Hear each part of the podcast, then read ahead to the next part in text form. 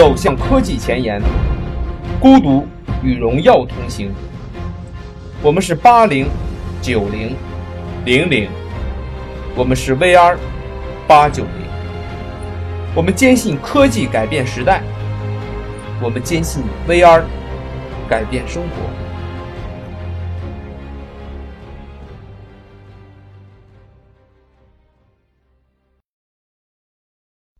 大家好，感谢收听我们新一期的 VR 八九零解密。开篇之前，我想问一个问题，那就是你有没有怀疑过自己的人生？你有没有特别重视周围的人给予你的看法？你是否怀疑过自己最后能不能取得成功？针对这些问题 c r i s a 想对你说：给予那些担心你的人，我们要给予关怀；给予那些不看好你的人，我们要给予微微一笑。最后，也给予那些认可你的人多一些尊敬。我们不可能说服所有的人，也不可能叫所有的人一下子看穿我们自己。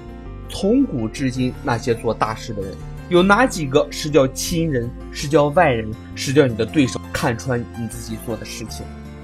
那些英雄也好，枭雄也罢，其实他们最擅长的就是隐藏自己的真实目的，因为只有叫别人看不穿。你才能赢得最后的胜利。在这里，我推荐一下汤姆写的一本书，那就是《年轻不怕一无所有》，你知道你自己中间闪耀一本书。有一章叫做“按自己想过的生活过一生”，他这里面举了两个朋友。第一个朋友他说，他刚认识他的时候，他完全没有发现他有什么过人之处。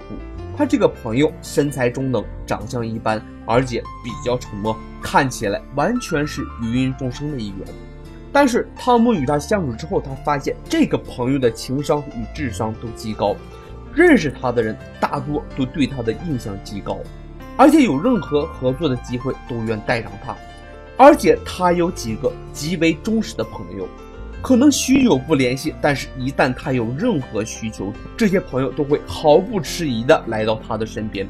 而在工作上，他也效率极高，一天足可以完成别人一天半的工作，因此他也极少加班。而这也显示出这个朋友的聪明。其实聪明人多的是，但是能做到上面几点的却少之又少。而更为罕见的是，他这位朋友他对金钱和成就的态度。拿个例子来说，他这位朋友的顶头上司换岗了。这位上司换岗之前找他谈话，意思是由他来接替自己的工作，做整个部门的总监。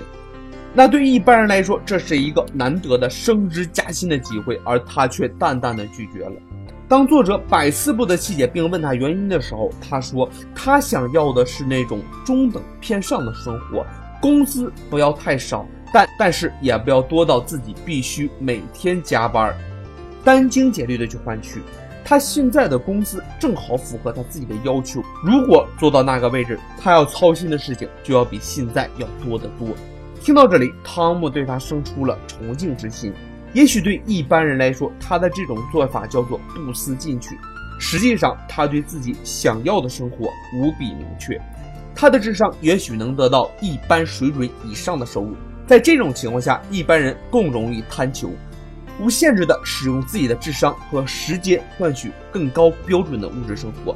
所以，他这位朋友宁愿退后一步，以保求真正属于自己的时间。这是一种真正的智慧。那汤姆又举了一位朋友，那这位朋友也是他最为佩服的人之一。与第一位相反的是，这一位朋友他是一个工作狂，他原本有一个工作室，加上他也不过三个人。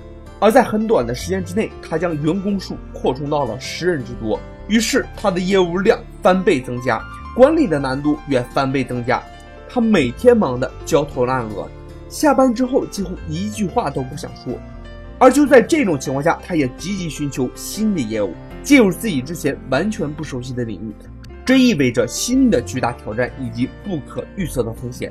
当汤姆跟这位朋友聊天的时候，他几乎不离创业、项目、客户这几个关键词。每一次的闲聊都像是在浪费他狂热燃烧的生命，每一次的休息都像是对他领土进行入侵。于是汤姆问他：“你这么狂热的创业，仅仅是为了钱吗？”他的朋友哈哈一笑，他说：“我不会说什么漂亮的话，但是我总希望自己能创造出一些与众不同的东西，希望自己能够成功，作为一个榜样，给予其他人信心。”汤姆也收到这位朋友的感染，他自己的效率也提高了很多。汤姆最后感言：“生命是有限的，想要做的事经不起拖延，坐而言而不如起而行，这是一种珍惜时光最好的方式。”最后，你看世界上的路有那么多条，人有那么多类型，生活也是千姿百态。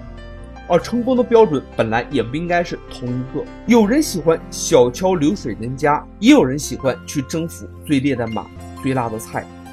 那么，我们能按照自己的本性去过自己想要的人生，去过自己最适合的自己，这本该是一件最自然不过的事情。